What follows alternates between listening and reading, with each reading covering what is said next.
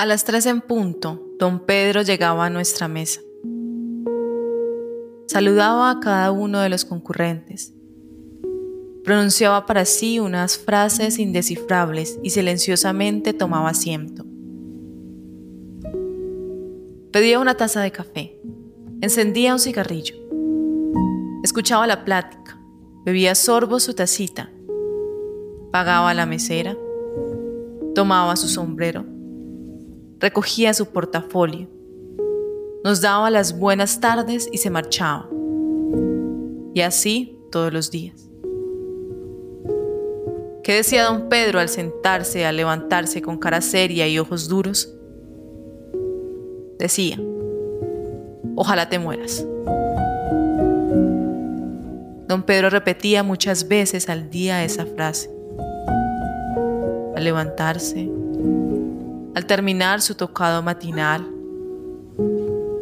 al entrar o salir de casa, a las ocho, a la una, a las dos y media, a las siete y cuarto, en el café, en la oficina, antes y después de cada comida, al acostarse cada noche. La repetía entre dientes o en voz alta, a solas o en compañía a veces solo con los ojos, siempre con toda el alma. Nadie sabía contra quién dirigía aquellas palabras. Todos ignoraban el origen de aquel odio. Cuando se quería ahondar en el asunto, don Pedro movía la cabeza con desdén y callaba modesto. Quizás era un odio sin causa, un odio puro, pero aquel sentimiento lo alimentaba, daba seriedad a su vida majestad a sus años.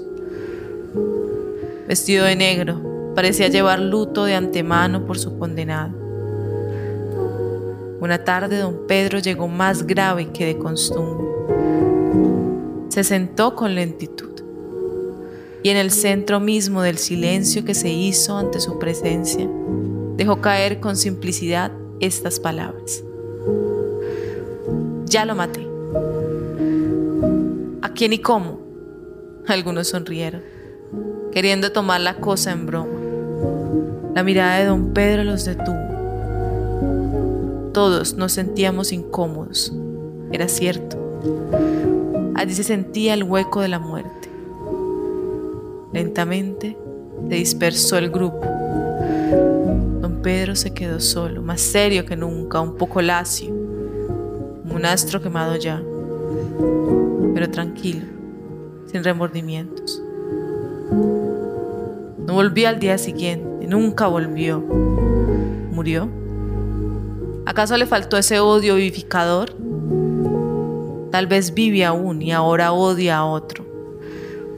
Reviso mis acciones y te aconsejo que hagas lo mismo con las tuyas. No vaya a ser que hayas incurrido en la cólera paciente, obstinada, de esos pequeños ojos miopes.